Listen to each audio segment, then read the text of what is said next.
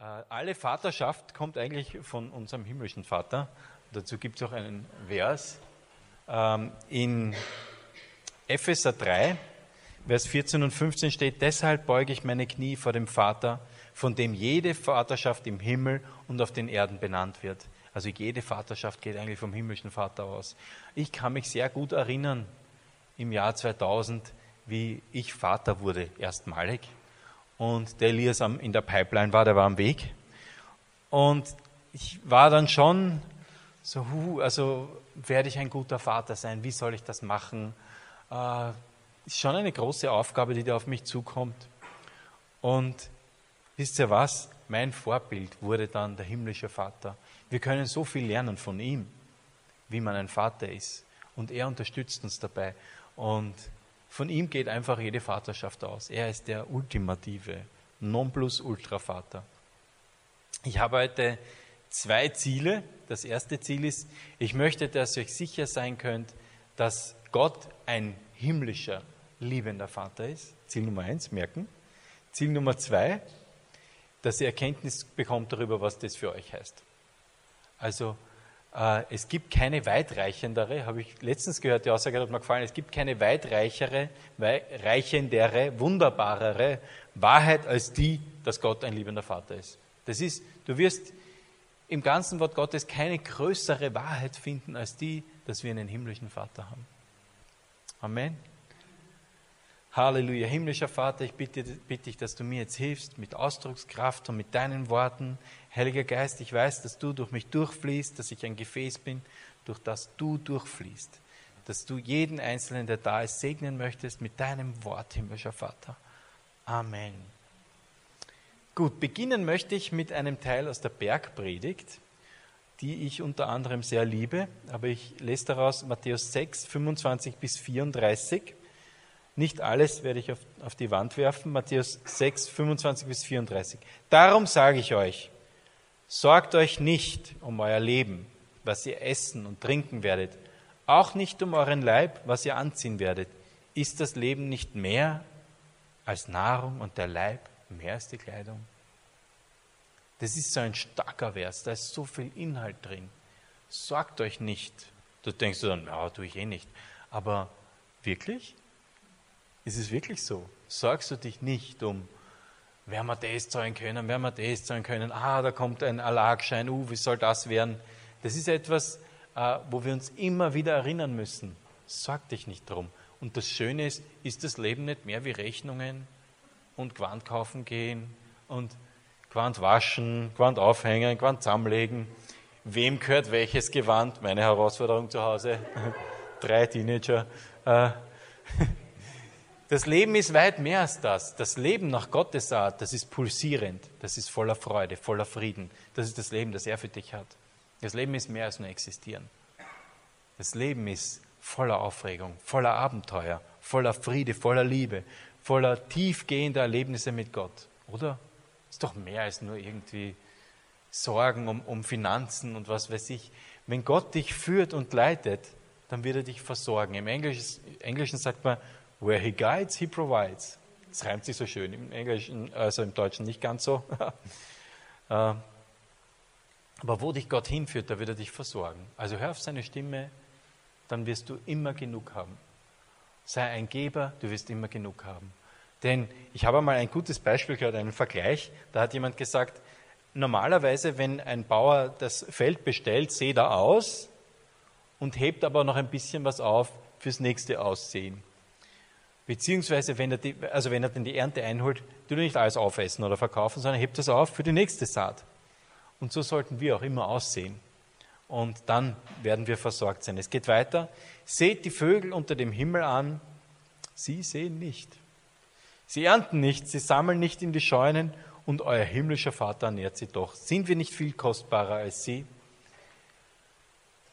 Jesus, seine Mission war es einfach, den Gott als liebenden Vater den Menschen zu bringen. Wo, wenn du durch die Evangelien liest, Jesus seine Mission war einfach zu zeigen, so ist der Vater, so ist der himmlische Vater, so ist der himmlische Vater. Und für mich ist es ein genialer Tag. Vatertag ist, finde ich, auch sein Tag, weil er ist der ultimative Vater. Und Im Vers 32 sehen wir, denn euer himmlischer Vater weiß, dass ihr all dessen bedürft. Also er ist, er ist nicht überrascht, wenn wir Bedürfnisse haben. Er weiß das eh. Er weiß, was du bedarfst. Und seht die Vögel unter dem Himmel an, sie sehen nicht, sie ernten nicht, sie sammeln nicht in den Scheunen. Und euer himmlischer Vater ernährt sie doch. Unser himmlischer Vater, er ist die ultimative Quelle der Versorgung.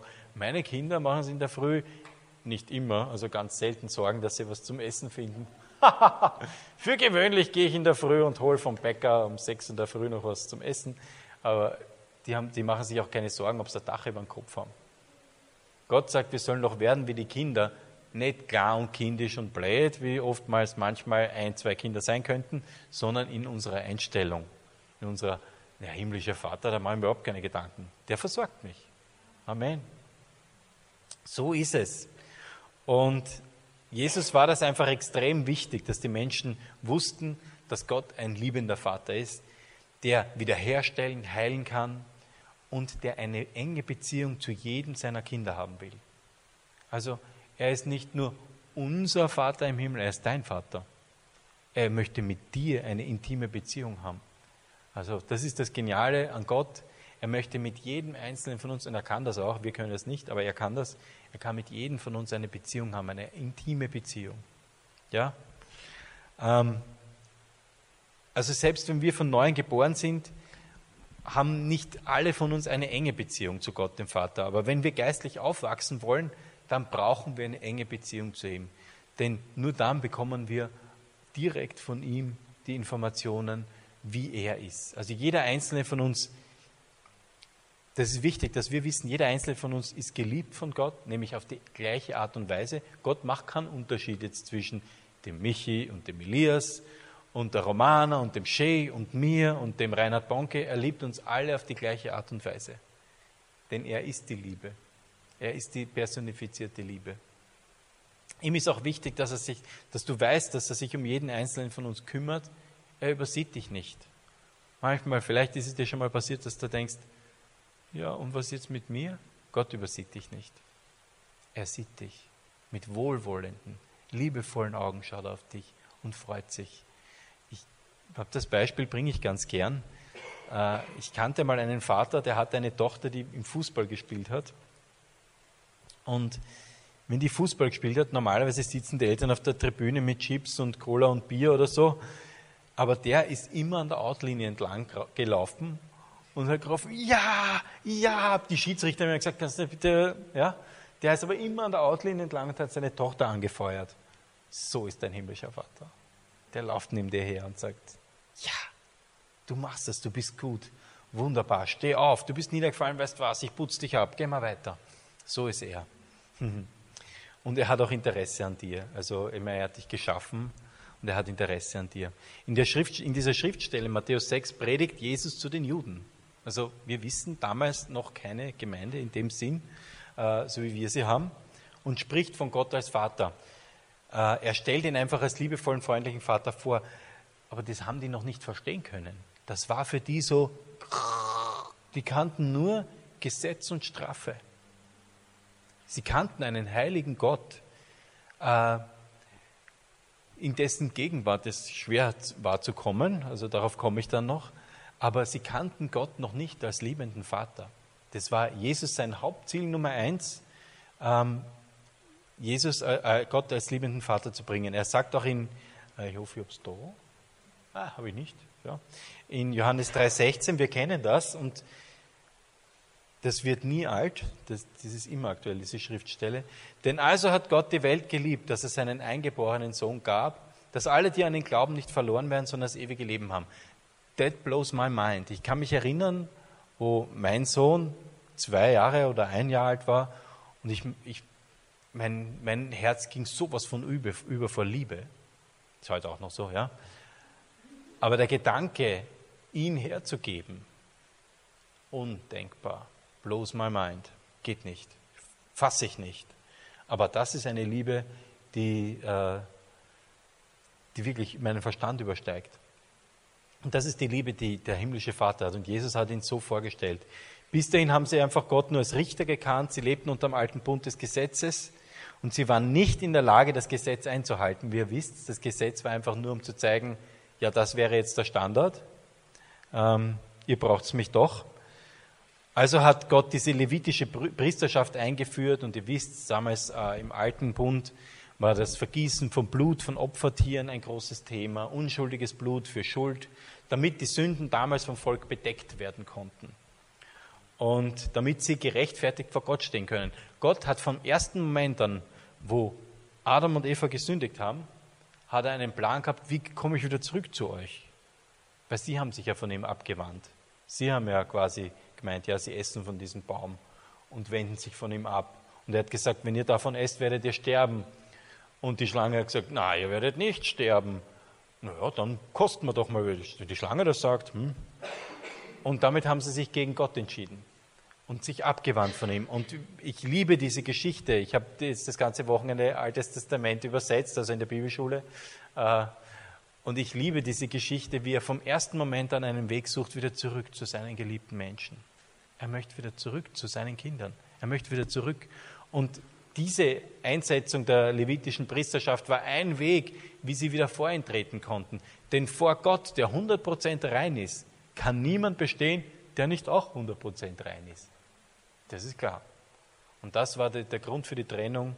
Damals äh, Adam und Eva hat gesagt, ihr werdet sterben und wir wissen, sie sind nicht tot umgefallen, aber geistig vor ihm sind sie gestorben und konnten keine Gemeinschaft mehr mit ihm haben. Also gab es diesen Weg mit diesem unschuldigen Blut äh, für Sünde, damit das bedeckt wird. Also die, als die Juden dann die Bundeslade Lade und später den Tempel errichtet haben, kannten sie Gott als Vater nicht, sondern als Elohim oder Jehova. Also sie kannten ihn nicht persönlich, sie hatten mit ihm auch keine persönliche Gemeinschaft. Seine, Gemein seine Gegenwart, wie ihr wisst, war im Allerheiligsten. Hat da jeder reinspazieren dürfen? Nein. Der Hohepriester, einmal im Jahr hat er reinmarschieren dürfen, aber nur unter ganz strengen Vorlagen. Und wenn der irgendeine der Vorlagen vergessen hat, dann ist er tot umgefallen da drinnen, im Allerheiligsten, weil man vor Gott nicht bestehen kann, weil diese Heiligkeit äh, das, das Leben verzehren würde. Und deswegen hat man diese Priester auch an einen Strick angebunden, dass für den Fall des Umfallen, dass man es wieder rausbringen kann. Ja? Äh, also das ist nicht jedes Mal passiert, aber das ist schon auch passiert. Also das Allerheiligste äh, war hinter einem dicken Vorhang, wie ihr wisst, und an diesem Versöhnungstag, den Kippur, das kann man alles im dritten Mose nachlesen, wenn man möchte, war das Allerheiligste, Gottes Gegenwart. Mhm. Somit ist es irgendwo klar, dass es da oben ziemlich gekracht haben muss im Kopf der Juden, wenn Jesus spricht vom liebenden Vater. Und Jesus hat eine Geschichte erzählt, die ich sehr, sehr, sehr, sehr, sehr gerne habe. In Lukas 15, Verse 11 bis 24 steht das. Und das zeigt für mich so sehr das Herz des Vaters. Ich möchte auf zwei Verse dann eingehen, die zeige ich euch dann auf, auf der Wand. Lukas 15, 11 bis 24. Und er sprach, ein Mensch hatte zwei Söhne, und der jüngere von ihnen sprach zum Vater, Gib mir, Vater, das Erbteil, das mir zusteht, und er teilte Hab und Gut unter sie. Und nicht lange danach sammelte der Jüngere alles zusammen und zog in ein fernes Land, und dort brachte er sein Erbteil durch mit Brassen.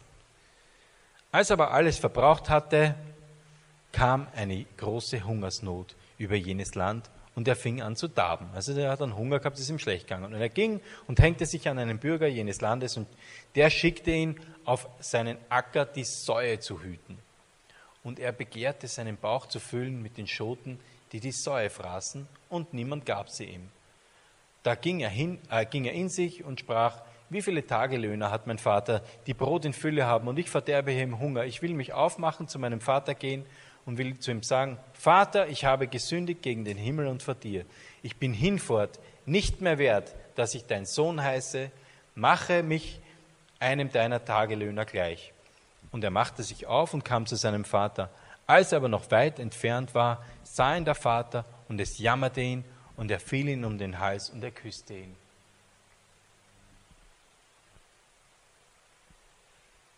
Er sagt, ich bin hinfort nicht mehr wert, dass ich dein Sohn heiße mache mich einem deiner Tagelöhner gleich.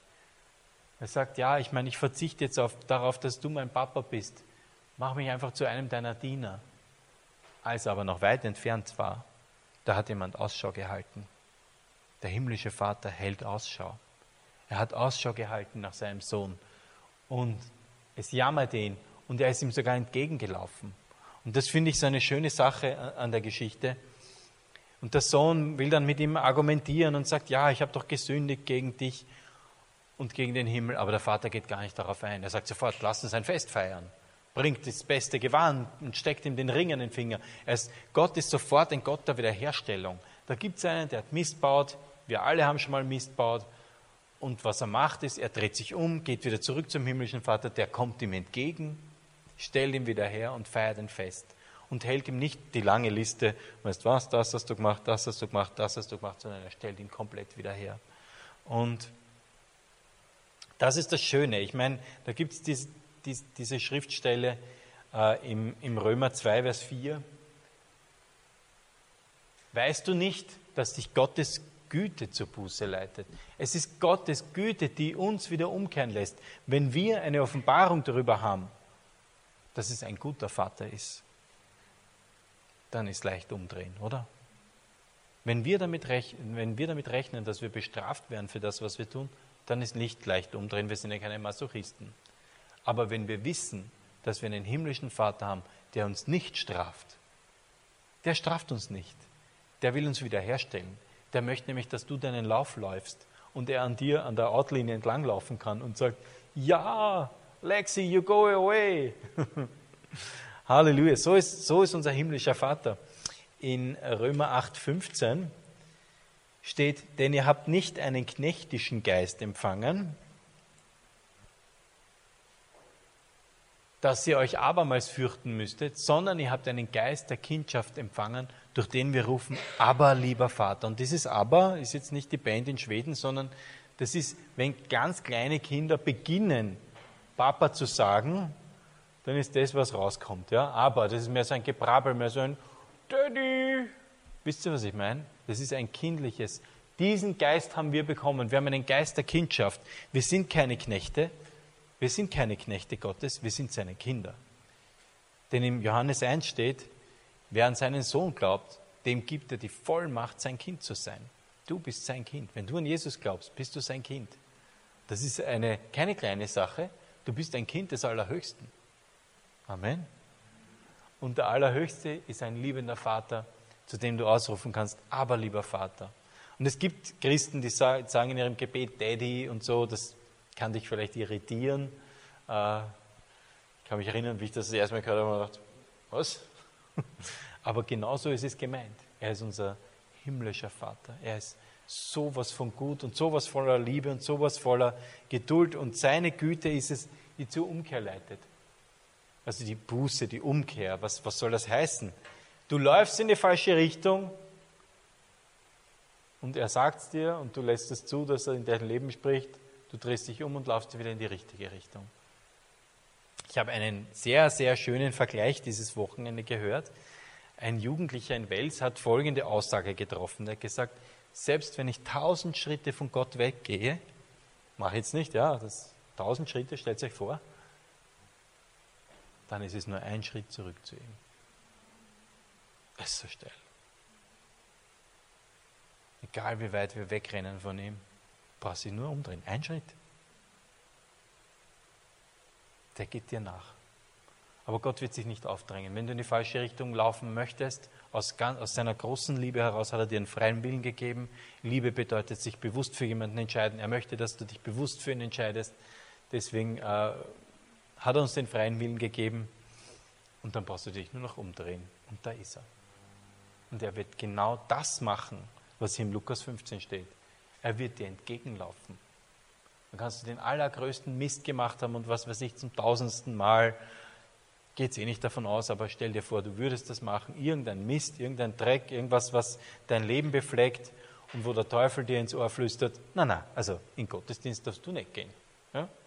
Du bist nicht würdig. Das ist eine Lüge. Das ist eine Lüge des Feindes, dass er dich weghalten möchte vom himmlischen Vater. Aber wenn du tausend Schritte in die falsche Richtung gehst, drehst du dich um und da ist er. Und mir ist es ganz wichtig, dass wir wissen, ich meine, liest durch die Evangelien, Jesus hat einfach die ganze Zeit darüber äh, gepredigt, wie gut sein himmlischer Vater ist, wie gut unser himmlischer Vater ist. Und was es für dich bedeutet, ist, dass er immer für dich da ist. Dass du, dass er nie weit weg ist. Es kann sein, dass du dich weit weg von ihm fühlst, weil du ja tausend Schritte gegangen bist, aber vergiss nicht, er ist genau hinter dir. Er ist genau hinter dir. Du brauchst dich nur zu ihm wenden.